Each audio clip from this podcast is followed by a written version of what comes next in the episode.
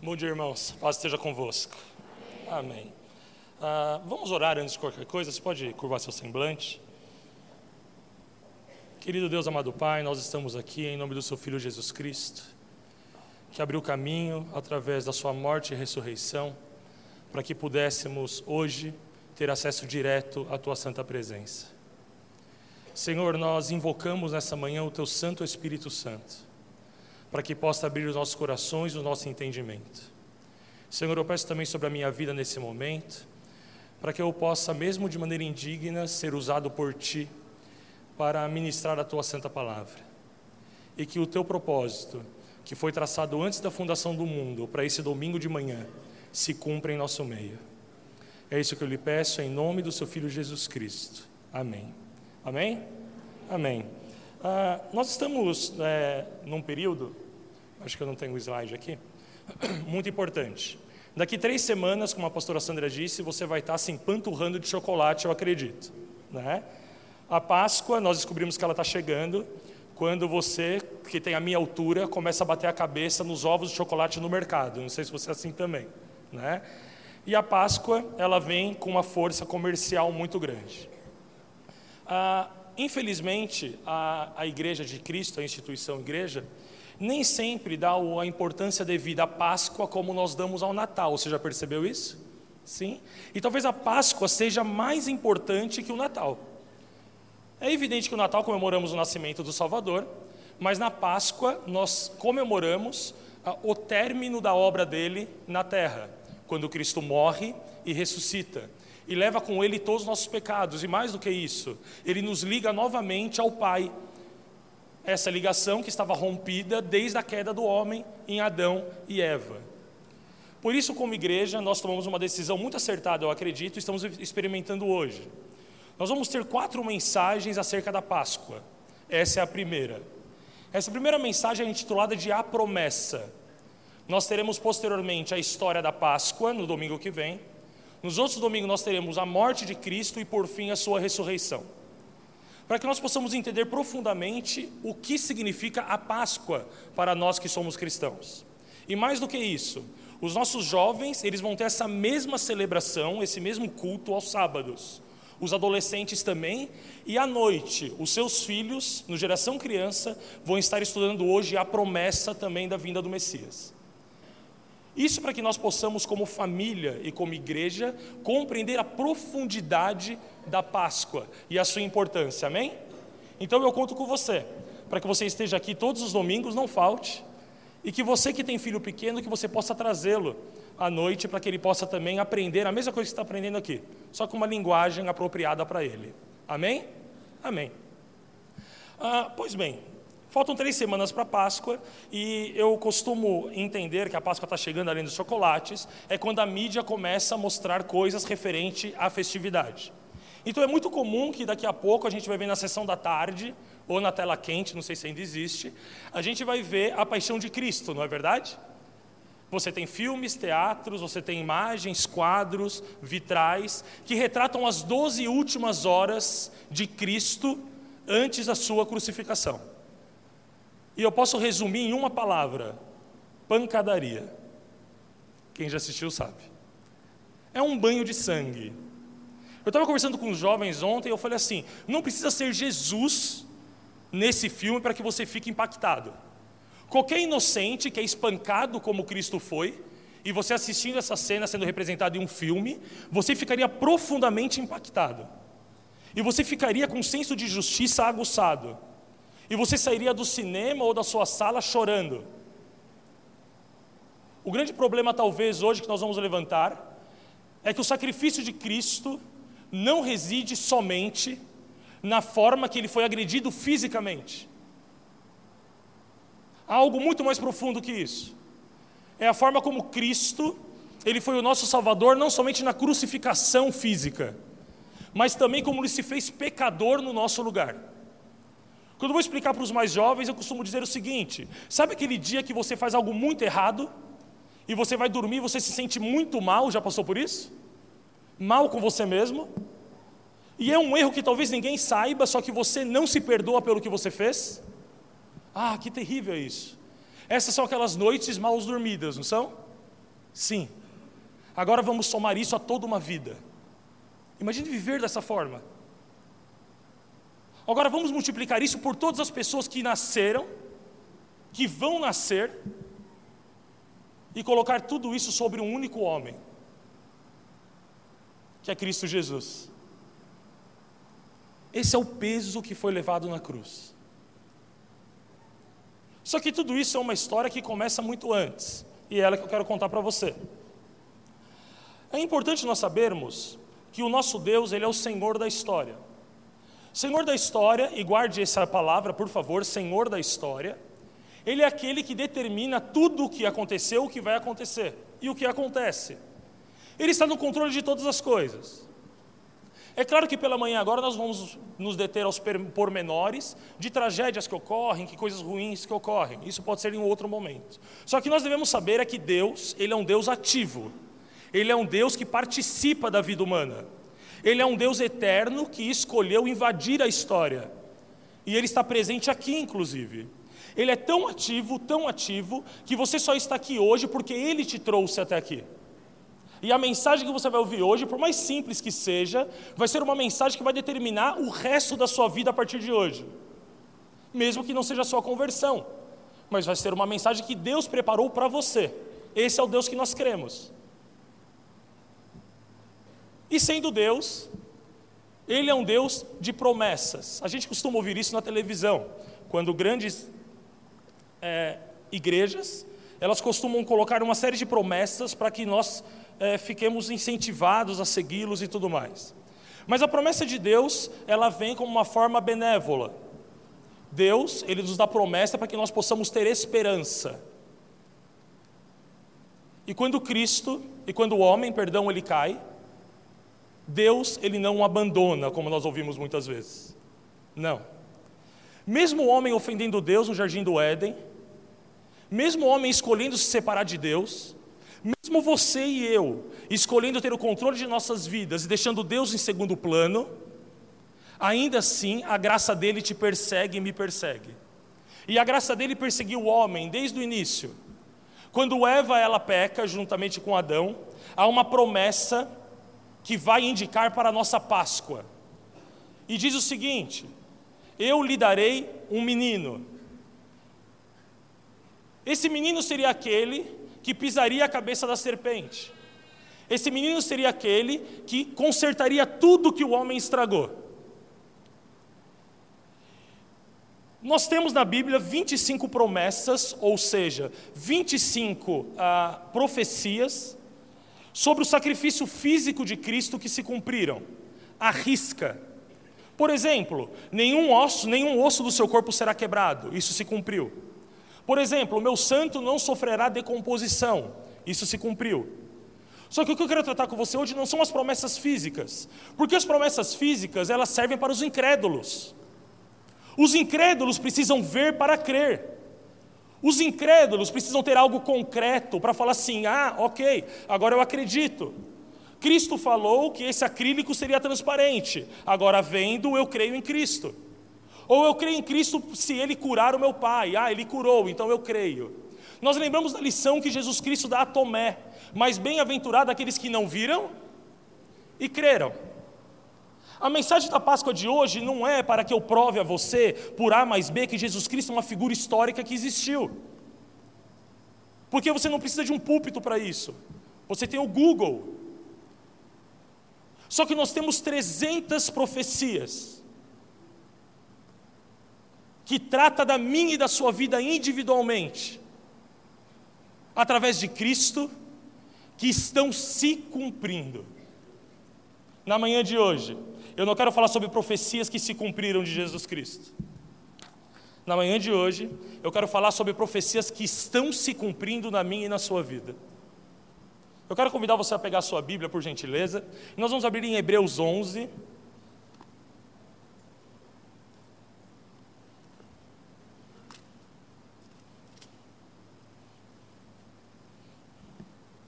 Eu não sei se a projeção é possível. Quando eu, eu vou falar três, algumas palavras e eu vou avisá-los que fi, elas fiquem no projetor, pode ser? Sim? Obrigado. Vamos lá? Hebreus 11, versículo 39, vamos um pouquinho antes, que esse texto é incrível. Vamos começar no versículo 30. Vamos correr um pouquinho com o tempo, ver se dá. Podemos? Sim, todos acharam? Esse texto é incrível. Esse texto, desde o versículo 1, vai falar sobre os heróis da fé. São pessoas que nós devemos admirar profundamente.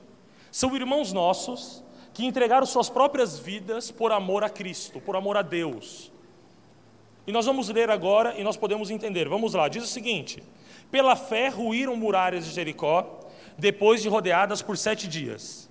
Pela fé, Raabe, a meretriz, não foi destruída com os desobedientes, porque acolheu com paz os espias. E que mais direi? Certamente me faltará tempo necessário para referir o que há a respeito de Gideão, de Baraque, de Sansão, de Jefé, de Davi, de Samuel e dos profetas, os quais por meio da fé subjugaram reinos, praticaram a justiça, obtiveram promessas, fecharam a boca de leões extinguiram a violência do fogo, escaparam ao fio da espada, da fraqueza tiraram força, fizeram-se poderosos em guerra, puseram em fuga exércitos de estrangeiros. Mulheres receberam pela ressurreição seus mortos. Alguns foram torturados, não aceitando seu resgate, para obterem superior, superior ressurreição. Outros, por sua vez, passaram pela prova de escárnio e açoites, sim, até de algemas e prisões foram apedrejados, provados, cerrados pelo meio, mortos a fio da espada, andaram peregrinos vestidos de pele de ovelhas e de cabras, necessitados, afligidos, maltratados, homens dos quais o mundo não era digno, errantes pelo deserto, pelos montes, pelas covas, pelos antros da terra. Faz uma pausa aqui comigo, por gentileza. Esse trecho fala sobre homens que a terra não era digna. O mundo não merecia esses homens. E são homens incríveis. Eu quero que a gente pare um pouco e, e analise a leitura para entender que, do que, que ele está falando. Ele está falando de homens que, pela fé, em uma cova cheia de leões, fechou a boca de leões. Você consegue imaginar isso? São mulheres que, diante do corpo morto dos seus parentes, pela fé, trouxeram eles à vida. Uau! Você não gostaria de ser uma dessas pessoas, sim ou não? Sim! Nós invejamos ele. Nós os invejamos. São pessoas que com tamanha fé, eles tocam um mar e o mar abre. Que tamanha fé! Eles olham para o sol e o sol para. É incrível. Só que eu posso te contar uma coisa? Se eles estivessem aqui conosco hoje, sabe o que eles falariam?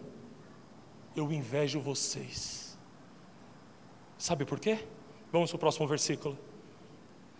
Ora, todos esses que obtiveram bom testemunho por sua fé, não obtiveram, contudo, a concretização da promessa, por haver Deus provido coisa superior para nós, ao nosso respeito, para que eles sem nós não fossem aperfeiçoados.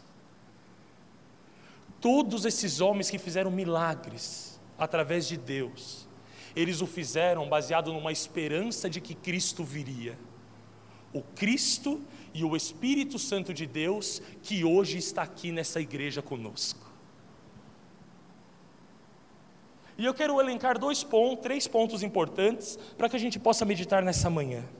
Que Cristo, ele não é a promessa que se cumpre. Cristo, perdão, Cristo não é a promessa que se cumpre. Cristo, ele é a promessa que permanentemente tem se cumprido na minha e na sua vida. Primeira coisa que eu quero dizer com os irmãos: Cristo é a promessa de paz para todo aquele que nele crê.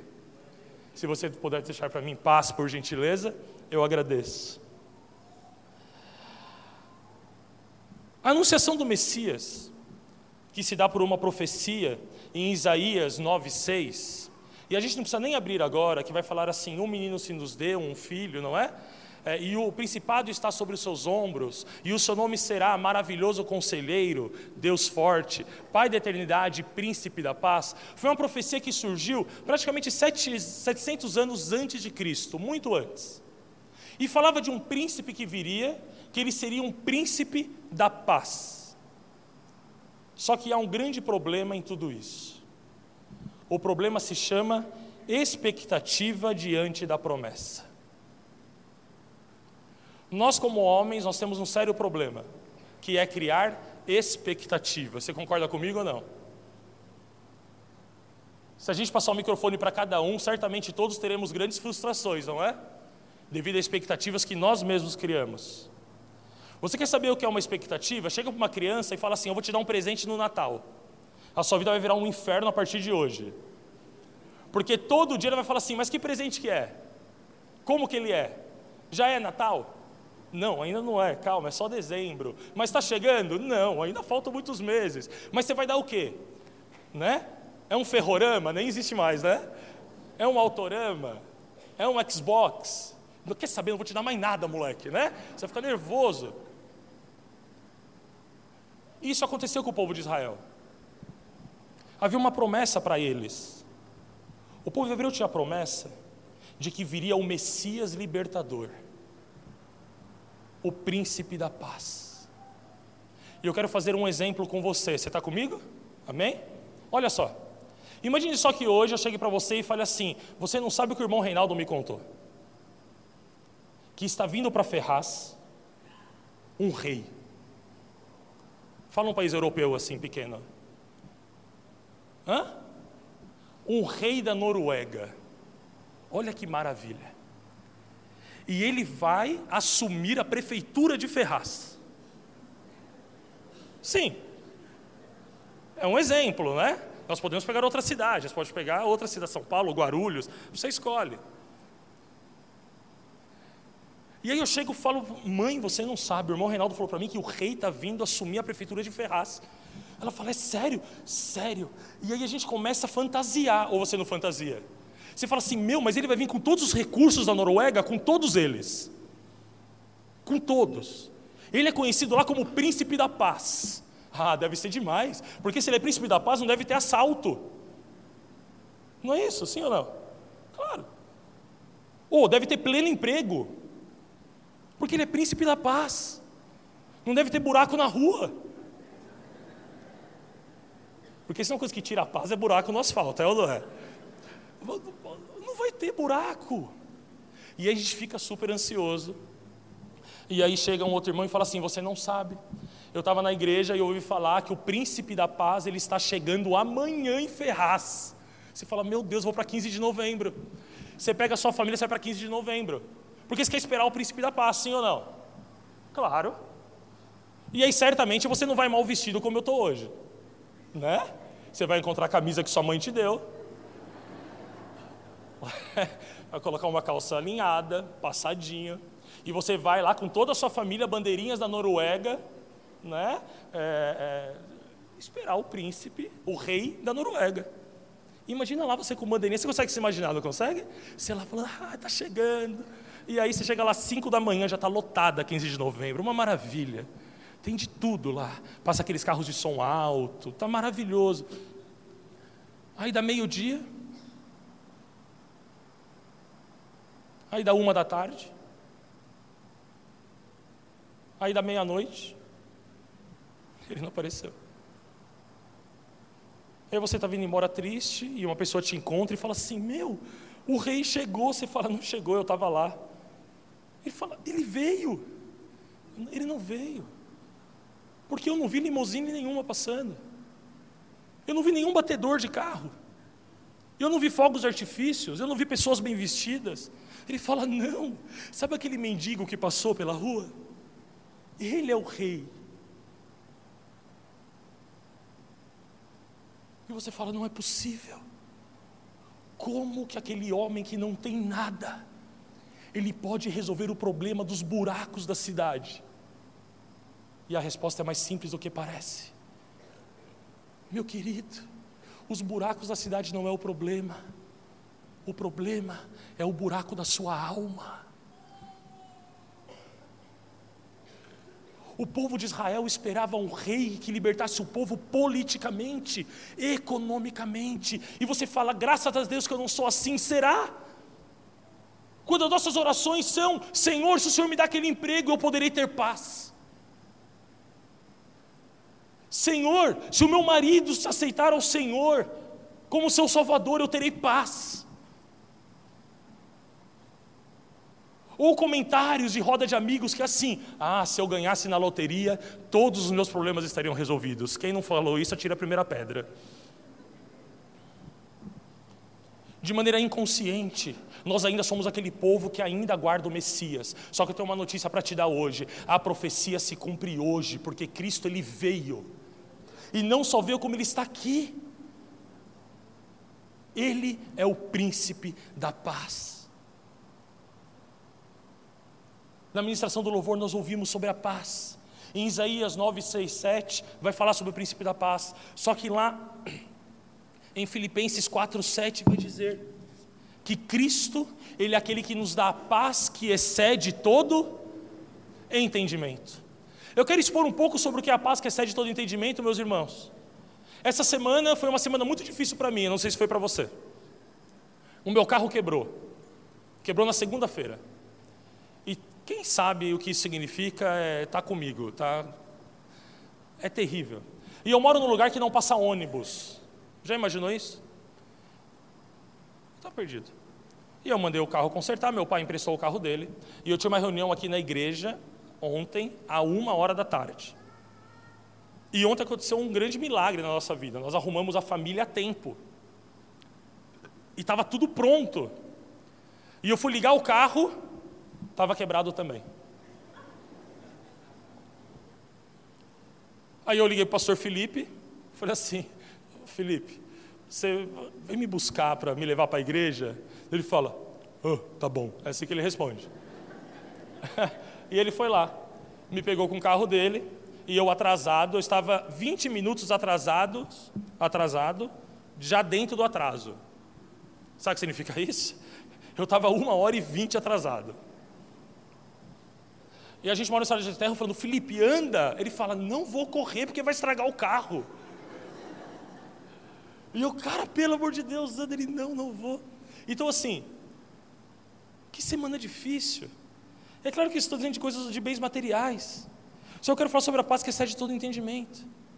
Você certamente já foi um velório de alguém que temia o Senhor e sua família, já não foi? E você já teve a oportunidade de comparar um velório de pessoas que não criam em Deus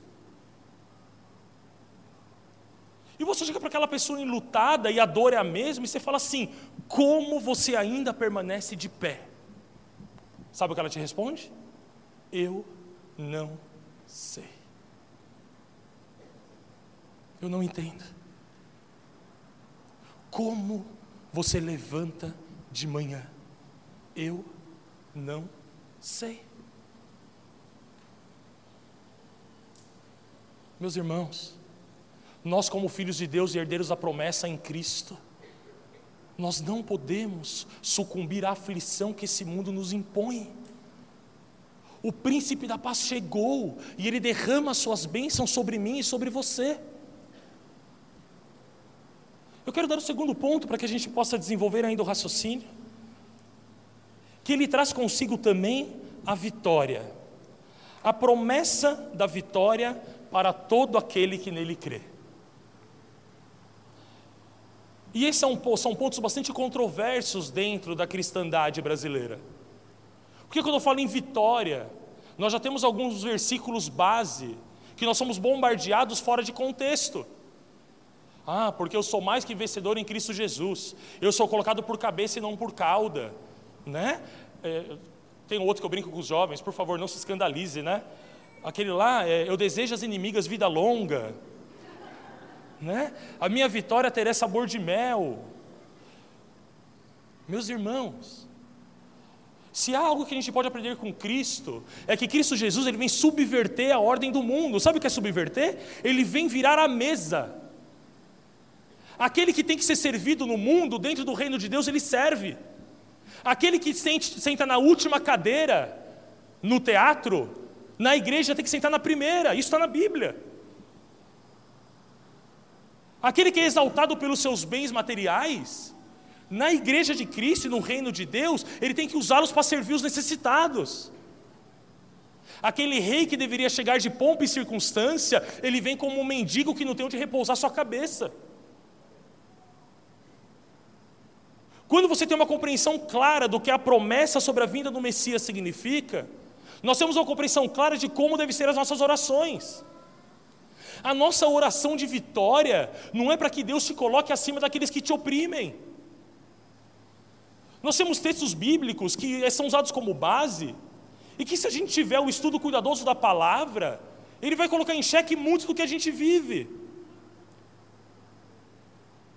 Nós temos um, um, um texto clássico que ele fala que, mesmo se eu andasse pelo vale da sombra da morte, não temeria mal algum. No final desse texto vai falar assim: coloque uma mesa diante dos meus inimigos, não é? Unja minha cabeça com óleo e o meu cálice transborda. E eu sempre fiquei meio assim. Eu vi uma pregação certa vez, o rapaz falando assim: Você está vendo? Deus vai te honrar de tal forma que no seu emprego você vai ser tão próspero que as pessoas que estão acima de você vão ter inveja de você. Meus queridos, E o pastor é, Samuel Murad, certa vez ele veio falar com os nossos jovens numa vigília, e ele expôs, inspirado pelo Espírito Santo, esse texto que me impactou e eu quero dividir com você. Ele falou assim: quando pede para colocar a sua mesa na frente dos seus inimigos, está falando que o cristão, o homem de Deus, ele não encarcera os seus inimigos, ele chama para ceiar junto. E você quer saber mais? o seu cálice transborda para que você possa encher o cálice que está vazio dele. O meu cálice de amor tem que transbordar para que aquele que me odeia, ele seja suprido do amor que eu tenho por ele. A vitória que Cristo nos dá, não é a vitória que o mundo te dá. A minha filha Ana Clara, ela está fazendo agora ginástica rítmica. Essas coisas que faz pirueta, essas coisas de louco assim, ela está fazendo. A avó a, conseguiu para ela uma vaga na prefeitura, que tem esse curso gratuitamente, ela tem feito. E eu sempre falo uma coisa para ela, eu falo assim, filha, você quer ser muito boa nisso? Treina. Treina. Eu gosto muito das Olimpíadas. Muito. Eu acho incrível Olimpíadas. Eu até peguei no meu celular aqui umas coisas que eu queria mostrar para você, porque de tão incrível que eu acho. Olha só. Tem um cara que eu não sei se você conhece que chama Bolt. Já ouviu falar dele? Cara, ele é incrível. O Bolt, ele corre 100 metros em 9 segundos. Às vezes você não tem ideia do que significa isso, né? Quanto é do portão da igreja até a padaria? Quem me ajuda que é bom de medida? Hã? 200 metros. Então tá bom. O Bolt, ele também tem o recorde de 200 metros. Ele sai do portão da, da igreja até a padaria em 18 segundos. Sabe o que é? Você fala assim: Ô Bolt, estou aqui na padaria te esperando. Ah, caramba. É isso. É assim, cara. Não é incrível? Tem outro cara que chama Phelps, que é um nadador. É, é o Aquaman, é impressionante. Ele, ele nada com uma velocidade assim que ninguém nunca bateu os recordes dele. E eu gosto muito do salto em distância. E eu tenho aqui, ó. Os caras eles pulam 9 metros e 10 metros. Eles pulam 10 metros. Meu Jesus Cristo. É impressionante ou não é? E aí eles ganham a medalha de ouro. E a medalha de ouro tem uma coisa escrita, que é honrar o, honrar o mérito, não é? Sabe o que significa honra? Reconhecimento. Honra é assim, ó, você treinou pra caramba e o mérito é seu, porque você é muito bom. Porque o Phelps levanta 5 da manhã para comer 2 quilos de macarronada. É verdade isso. Faz parte da dieta dele. Os caras são bons, eles treinam muito. E eles merecem. Só que quando Cristo vem te dar a vitória, é a vitória dele. Sabe por quê? Olha aqui para mim, preste atenção. Porque você não merece. Você não merece. Eu quero te provar isso. Quantas vezes você já saiu de um domingo aqui decidido em ser uma pessoa melhor? Quantas vezes? E segunda-feira você estava ruim igual? Já fez isso ou não? Já? Quantas vezes então você em casa cometeu um pecado de estimação, aquele pecado que você sempre comete, e você ajoelhou no seu quarto e falou assim: Senhor, eu prometo que a partir de hoje eu nunca mais vou fazer isso. E aí o dia seguinte, lá estávamos nós de novo. Até com vergonha de orar. Já passou por isso também ou só eu? Até com vergonha de pedir perdão. O que Cristo vem nos entregar é algo que nós não podemos ter sozinhos. Cristo ele não vem coroar o meu e o seu esforço. Cristo ele vem compartilhar aquilo que ele tem comigo e com você. Esse é o Deus prometido. É aquele que pega um homem como eu, devastado, incapaz, impossibilitado, e fala assim: descansa. Descansa. Eu quero te dar hoje uma grande dica de oração. Sabe aquele pecado que insiste em te perseguir? Mude a sua oração. Não é assim, Senhor, eu nunca mais vou fazer isso. Não faça isso. É assim, Senhor, eu sei que se depender de mim eu vou fazer de novo. Por isso eu peço o seu socorro sobre a minha vida. Cristo então ele vem trazer paz e ele vai trazer vitória. Mas a vitória principal que ele traz a nós é uma vitória que nós não podemos vencer, além do pecado, é o salário do pecado, que é a morte. Cristo ele vence a morte, o nosso último adversário, o adversário que o homem nunca consegue vencer. Eu estava conversando com a pastora Sandra certo dia e nós estamos falando sobre a morte no Novo Testamento. É muito engraçado que no Antigo Testamento a morte significa o corpo parar de funcionar. No Novo Testamento, quando o corpo para de funcionar, os homens de Deus não chamam de morte, eles chamam de adormeceu. Isso é uma concepção clara que nós temos que compreender do que significa morte, biblicamente falando. Que morte foi que Cristo venceu? E aí eu quero dizer para você: Cristo venceu todas as mortes. Você fala, mas que morte é essa, Guilherme? A morte espiritual. Você fala, mas eu não estou morto espiritualmente, eu estou na igreja. Você já se apaixonou por alguém? Já? Eu acho que já, todo mundo já se apaixonou por alguém, não é verdade? E aí chega no final do dia, você não vê a hora de ouvir a voz daquela pessoa no telefone, não é verdade? Você fala assim, nossa, não vê. Os adolescentes aqui estão todos empolvorosos, assim, eles estão. Fala assim, meu, não vejo a hora de ouvi-la no telefone. Isso é obrigação? Não. Você busca a pessoa que você ama pelo prazer de estar com ela. Você quer saber como funciona o nosso termômetro espiritual? Qual foi a última vez que você orou porque você quis se encontrar com Deus? E não por obrigação. Qual foi a última vez que você foi buscar nas Escrituras não um refúgio para um problema, mas para conhecer ainda mais e profundamente o seu amado?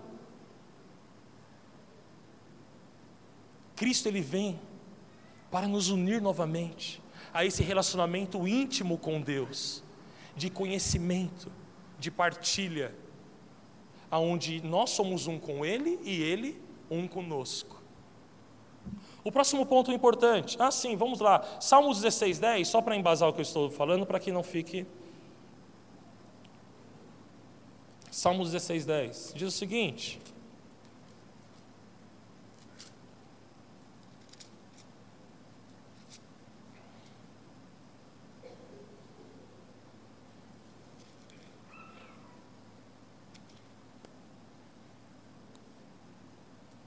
um versículo só nós vamos ler, em outro momento a gente lê o contexto, diz o seguinte: Pois Deus não deixará a minha alma na morte, nem permitirá que o seu santo sofra decomposição. Em outra palavra, veja corrupção.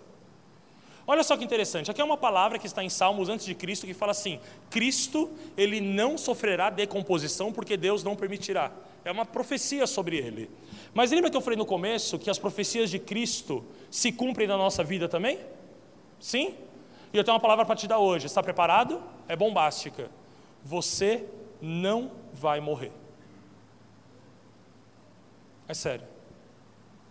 Aí você fala assim, mas Guilherme, eu não vou morrer, não vou ser. Não, você não vai morrer, de verdade. Mas assim, eu vou morrer. Não, não vai. A minha filha, uma vez no carro, ela perguntou: a minha avó tinha falecido, a mãe do pastor Joel, a gente chama ela de vó Inês, e ela falou, perguntou para mim assim: falou, pai, como que a avó Inês está no caixão e está no céu? É uma pergunta boa, não é? As crianças têm as melhores perguntas. Você fala assim, ou quando a gente enterra ela, Deus vem, pega ela e leva embora e a gente não vê. A resposta mais fácil era assim, é isso mesmo. Isso. Porque nunca mais vai ver mesmo, né? Isso. Então ela pegou do caixão e levou embora. Mas não é a verdade. E eu dei uma resposta para ela que eu acho que serve para mim e para você. Foi o seguinte: eu falei assim, Ana Clara, se eu arrancar um braço seu, tirar um braço e jogar fora, você vai ser mais ou menos Ana Clara? Ela falou, você é Ana Clara igual. Ah, entendi. E se eu tirar suas duas pernas e jogar fora? Você vai ser menos ou mais Ana Clara? Ela falou, você é Ana Clara igual. Então você está me dizendo que esse corpo seu não é a Ana Clara. É, esse meu corpo não sou eu. Então você está além desse corpo. Sim, eu estou além desse corpo. O apóstolo Paulo vai dizer que o nosso corpo é uma tenda temporária. A compreensão do cristão de que nós somos muito além do que um corpo que entra em falência e deixa de funcionar é fundamental para que a gente possa compreender o que é a vitória em Cristo. Eu estava vindo para Ferraz ontem, junto com meu irmão, e eu vi um carro que se desgovernou perto do shopping de Itaquá, e estava a polícia científica lá. Você sabe o que significa, não sabe? As pessoas que estavam lá não sobreviveram ao acidente. A pergunta que eu faço a você hoje, nessa manhã, é: preste muita atenção aqui. Se você estivesse naquele carro, aonde você estaria hoje? Eu sei onde o seu corpo estaria. Aonde você estaria nesse momento?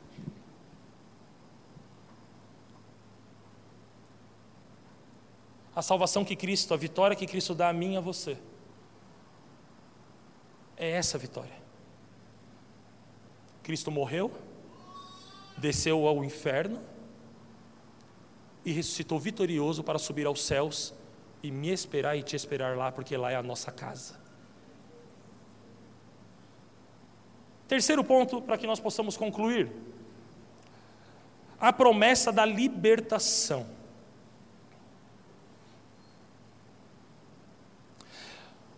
Cristo vem nos libertar do quê? O problema que talvez eu tenha, e eu acho que você deve, pode ser parecido comigo, é que nós sempre temos que encontrar um culpado para as coisas. Você é assim também ou só eu? Sempre. Então eu chego atrasado em um lugar, eu tenho que explicar que o carro quebrou. Acontece alguma coisa na minha vida, eu falo, é, também você me atrapalhou. O ser humano é assim, ele sempre tem uma desculpa para tudo. E quando a gente pergunta porque, do que Cristo veio nos libertar, é muito comum as pessoas falarem, ele veio nos libertar do diabo. O que não deixa de ser verdade. Não, ele veio me libertar do pecado. O que não deixa de ser verdade, porque o pecado te escraviza. Só que eu quero hoje te mostrar uma outra perspectiva. Cristo veio libertar você, sabe de quem? De você mesmo. De você mesmo. Nós vivemos em constante aflição, meus irmãos. Uma aflição que toma conta da nossa vida o tempo todo. A modernidade chama essa aflição de ansiedade. E é incrível isso. Você conversa com um rapaz que está no ensino médio, você fala assim, aí, está curtindo? Ele fala, ah, mais ou menos, porque tem que prestar o vestibular. Aí o rapaz passa no vestibular e fala assim, aí, está curtindo a faculdade? Mais ou menos, porque o mercado de trabalho está muito difícil. Aí ele entra no mercado de trabalho e fala assim, está curtindo? Mais ou menos, porque eu acho que vai ter um corte na empresa. Aí ele é mandado embora, você fala, está curtindo o desemprego? Ele fala, mais ou menos, porque eu acho que eu não vou conseguir emprego. Nós nunca estamos libertos. Sempre há algo nos prendendo. Sempre. Cristo ele vem nos libertar. E eu quero te dizer que nem sempre foi assim.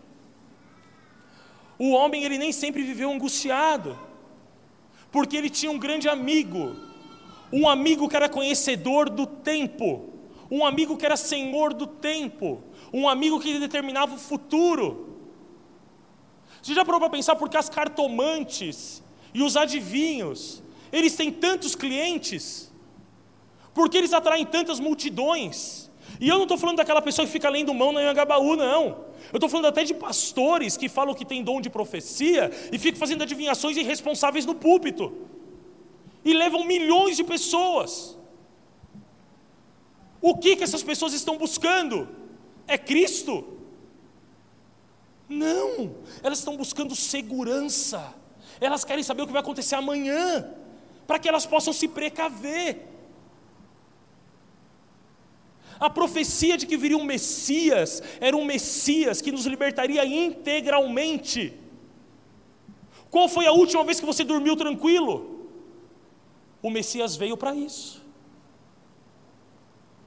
Para que você durma em paz e em segurança, porque sabe que o Senhor cuida de você. Certa vez eu fui numa igreja batista e eu estava num culto de oração e tinha espaço para testemunhos lá, e isso me marcou muito, eu sempre conto e um homem de meia idade, ele pegou o microfone e era uma igreja bem pequenininha, ficava pertinho de casa. E como eu vinha direto do trabalho, eu ia para lá porque eu não conseguia vir para cá. E ele pegou o microfone e falou assim: Eu quero agradecer a Deus, porque eu estou três anos desempregado. Eu falei: Meu Deus do céu.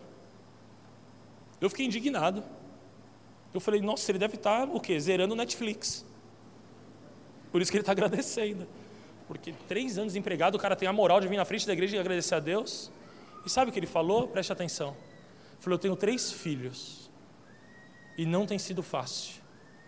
Mas eu tenho certeza que o Senhor está no controle da minha vida e tem algo a me ensinar com isso.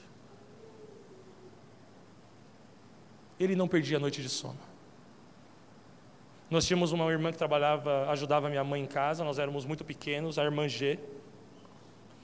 E eu tive uma correção agora da história que eu contei para ela. Ela falou assim: não era pipoca, era arroz. E a irmã G, ela estava no, ela estava em casa e ela era recém-convertida e era uma mulher muito correta. Eu não me lembro dela, mas pelas histórias. O que eu sei é que ela proibia a gente de comer em casa. Porque ela falava assim: não, você só vai comer quando sua mãe chegar, porque ela vai pensar que eu que comi. De tão correta que ela era, ela não podia conceber a possibilidade de minha mãe achar que ela estava comendo a comida da casa dela. Olha só, correta. E ela chegou em casa e ela abriu o armário e, só, e tinha a última xícara de arroz. Você que é mãe e pai aqui, você deve entender o que eu vou dizer agora. Imagina você no lugar da irmã G, abrindo o armário de casa e ter a última xícara de arroz. Não é que o mercado estava fechado, meus queridos. Ela não tinha a menor condição de comprar mais mantimentos. O que você faria? Eu vou falar o que eu faria para não mostrar que eu sou o santarrão aqui do púlpito. Eu sairia nos vizinhos pedindo comida, sei lá. Sério. Eu ia fazer alguma coisa. Você não faria? Eu ia chegar e falar assim: não, não é possível. Eu ia bater na vizinha e falar assim: ó, me perdoa aí que eu te xinguei aquele dia, mas meu filho está passando fome. Eu preciso aí de uma xícara de arroz. Eu ia fazer alguma coisa, eu ia para o centro de Ferraz, eu ia ficar sentado lá esperando ver alguém conhecido para pedir um pão.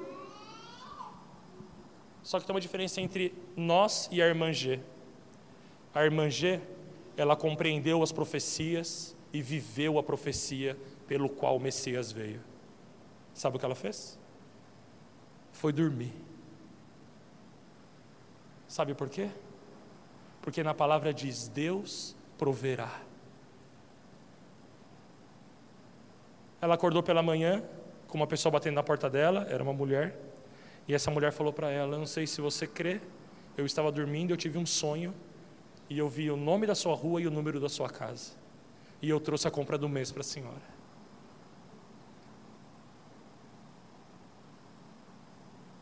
Meus queridos, isso não é para te impressionar, isso é para você viver, você entende isso ou não? Deus ele cuida de todas as coisas, as pequenas, as grandes. É por isso que ele veio. A promessa do Messias está muito além daquilo que você vai receber, é muito mais daquilo que você pode viver. Eu quero terminar, eu tenho um tempinho com duas histórias rápidas que eu sempre conto para os jovens. Eu estava certa vez no ponto de ônibus, eu falei aqui, e eu, no ponto de ônibus, o ônibus lotado, eu falei assim: ai Senhor, como eu queria sentar. Você já fez isso na CPTM ou não? Já? E eu entrei no ônibus lotado, Deus não me ouviu, estava lotado, mas lotado. Você sabe que é lotado, né? É que a gente fala o pessoal que não pega ônibus, que é lotado, ele não entende. Estava lotado, daquele jeito mesmo. E eu fui entrando da licença, da licença, do profundo do ônibus e lá tinha um lugar vago. Só que quem pega a condução sabe o que significa um lugar vago na condução lotada, sabe ou não sabe? Você sabe o que te espera, não sabe? Eu não vou falar aqui porque eu não quero ser indelicado. E eu fui indo, eu falei assim: não, não é possível, né? Eu fui indo e eu, lugar limpo, sentei. Do lado tinha um senhor, sabe o que ele falou para mim? Ele falou assim: é um presente de pai. Era Deus falando comigo. Que Ele cuida do mantimento da irmã G, mas Ele cuida também do meu lugar no busão. Você entende isso? Eu estava na igreja aqui, tem testemunhas, e terminou a reunião, falei assim: que vontade de comer um pudim de pão. Você gosta de pudim de pão? Então, ora aí que você vai ver. Eu saí, e eu estava aqui, eu acho que era uma segunda-feira, e chegou uma irmã de manhã, bateu no portão lá fora. Ela falou assim: Guilherme, tudo bom? Tudo. Ah, eu fiz uma forma de pudim de pão e lembrei de você. Meus irmãos, o Deus da promessa da paz é aquele que fala assim: Eu me importo tanto com você que eu te dou um pudim de pão. O que isso querendo dizer para você nessa manhã é que a Páscoa está aí. Só que a Páscoa é muito mais do que a Quaresma nos fala. É muito mais do que a ressurreição de Cristo que nos levará aos céus. Dá para ser mais que isso. É você viver o céu na terra. Teremos dificuldades? Inúmeras. Mas Cristo é conosco. Mas Cristo é conosco. E eu quero concluir com um texto que é magnífico. Se você puder pegar sua Bíblia, abra por favor em Lucas 4, versículo 21.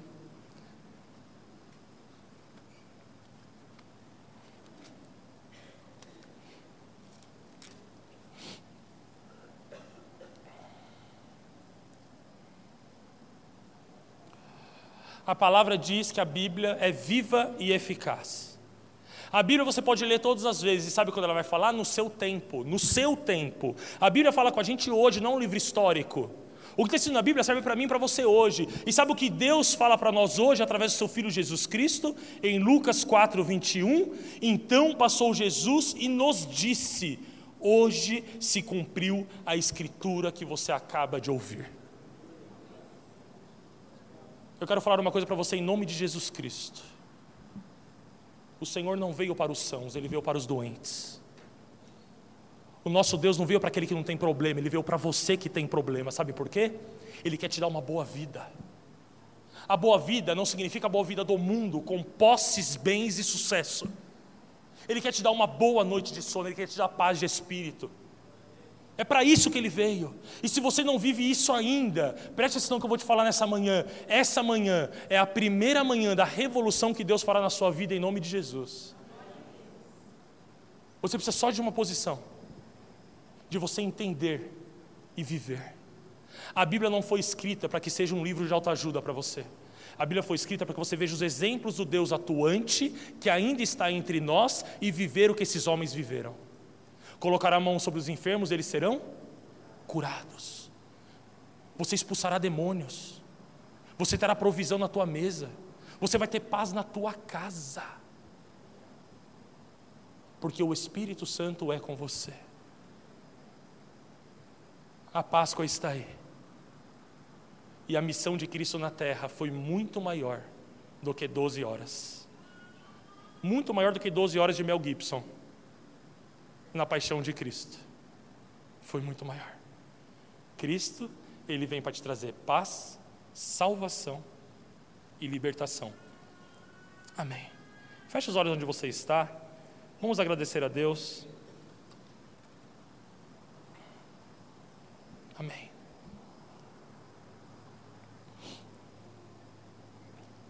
Onde você está no seu lugar, eu não posso me furtar a uma responsabilidade que eu conversando com Deus, eu, eu, eu assumi para mim. Com seus olhos fechados, eu quero que você me ouça atentamente. Certa vez lendo a Bíblia, Deus, ele escrito, inspirado pelo Espírito Santo, está escrito na Bíblia, que é necessário que você busque os melhores dons. Eu preciso assumir um grupo de jovens, eu estava buscando muito a Deus, muitas coisas que eu poderia ter. E eu pedi um dom para Deus, e de maneira muito simples e sincera, Eu queria muito que Deus ele, ele me atendesse naquela manhã, perdão, naquela noite, eu estava em casa. E eu falei com ele o seguinte: Senhor, eu só quero uma coisa. Eu quero que quando eu, eu expor a palavra de maneira simples e até informal, as pessoas possam entender pelo seu Espírito Santo a obra de salvação.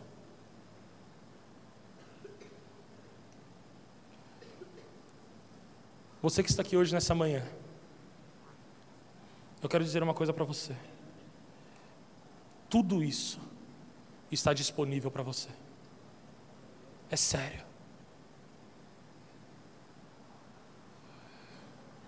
Quando Deus escolheu te trazer até aqui hoje, e não se iluda, Ele que te trouxe aqui. Ele te trouxe para que você pudesse viver a promessa que Ele tem para o seu povo. Ele te escolheu como povo dele é o príncipe da paz que não é reconhecido por todos, mas ele se apresenta hoje a você. Olha que privilégio. Talvez você esteja conosco aqui hoje e você não aguenta mais. Eu quero dizer de novo que hoje é o último dia de uma vida sem propósito para você. No seu lugar, se você quer experimentar isso que foi pregado aqui hoje, se você quer ter uma vida transformada pelo Espírito Santo de Deus, se você quer ter uma noite de sono segura, sabendo que o Senhor está cuidando do seu amanhã, independente das adversidades que surjam. Você que é mãe e pai e que precisa de um consolo de Deus, sabendo que o Senhor cuida dos seus filhos. Deus não exige nada de você nada. Isso não é possível comprar. Não importa quem você seja, não importa o que você tem feito. Todos os homens da Bíblia, quando foram encontrados por Deus ou por Cristo, eles se viram imerecedores da graça que Ele tinha a oferecer. Todos. Não é diferente comigo e com você. Você que está aqui hoje com seu semblante curvado e me ouve. E você quer entregar a sua vida a Cristo de maneira definitiva. Se você não aguenta mais viver sozinho, você precisa ter essa relação próxima para experimentar o que Deus tem para você. Eu quero te convidar a colocar uma de suas mãos no seu coração nessa manhã. Eu vou repetir para que fique muito claro para você. Você que está tomando essa decisão hoje, Talvez você nunca se converteu a Cristo, é a primeira vez. Ou talvez você esteve afastado e está voltando para Cristo. Essa é a grande oportunidade que você tem. Com a mão no seu coração, como um gesto de entrega. Eu quero te convidar a levantar uma de suas mãos, não precisa levantar alto. Amém, amém. Amém. Você está com a mão no seu coração, eu gostaria daqui de orar por você. Erga sua mão para que eu possa te ver. Você que já ergueu sua mão, erga sua mão mais alto. Amém. Amém. Louvado seja Deus. Amém.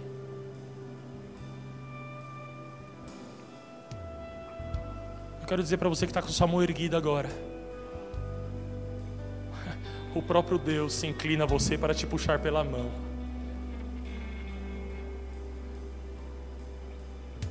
Amém.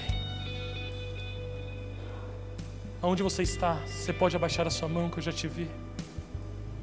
Eu quero convidar todos os irmãos a ficarem de pé agora na presença do Senhor. Você que ergueu a sua mão, gostaria que você viesse à frente para que eu pudesse te dar um abraço e orar por você. Venha à frente, não tenha vergonha. Amém. Eu costumo dizer uma coisa, viu, queridos? Às vezes a gente vem para frente na igreja e fala assim: o que, que vão pensar de mim? Eu quero falar para você o que estão pensando de você agora.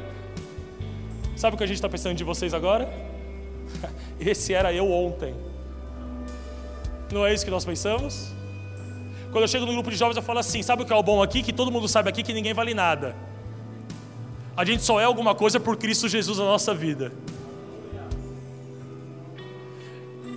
Meus irmãos, se existe um milagre que deve encher o nosso coração, não são cegos enxergarem nem paralíticos andarem, são pecadores arrependidos, porque somente o Espírito Santo de Deus pode fazer isso. A Bíblia fala que nesse momento, por causa de vocês, está tendo festa no céu.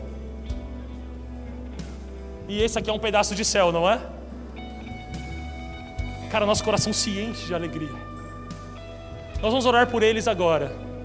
E eu não quero que seja uma oração formal sua. Eu quero que seja uma oração como se fosse você aqui na frente, porque já foi você um dia ou não foi. Que você possa orar para que o Espírito Santo fortaleça a vida deles para que você não sabe o que os trouxe aqui, a situação que eles vieram, mas o que eu sei é que o Deus que pode todas as coisas começou uma boa obra na vida deles hoje. E nós vamos presenciar um grande milagre em nosso meio. Amém? Amém. Eu quero pedir para os pastores virem à frente para orar por eles, o, o presbítero Luzenildo também, para que a gente possa fazer isso rápido. Amém? E senta sua mão para frente. Nós vamos fazer oração de confissão. Você que está aqui à frente, olhe para mim. Olha para mim. Eu vou descer porque aqui em cima é muito ruim, né? Hoje é o começo de toda a vida de vocês. Vocês não têm noção do que Deus começou a fazer hoje na vida de vocês.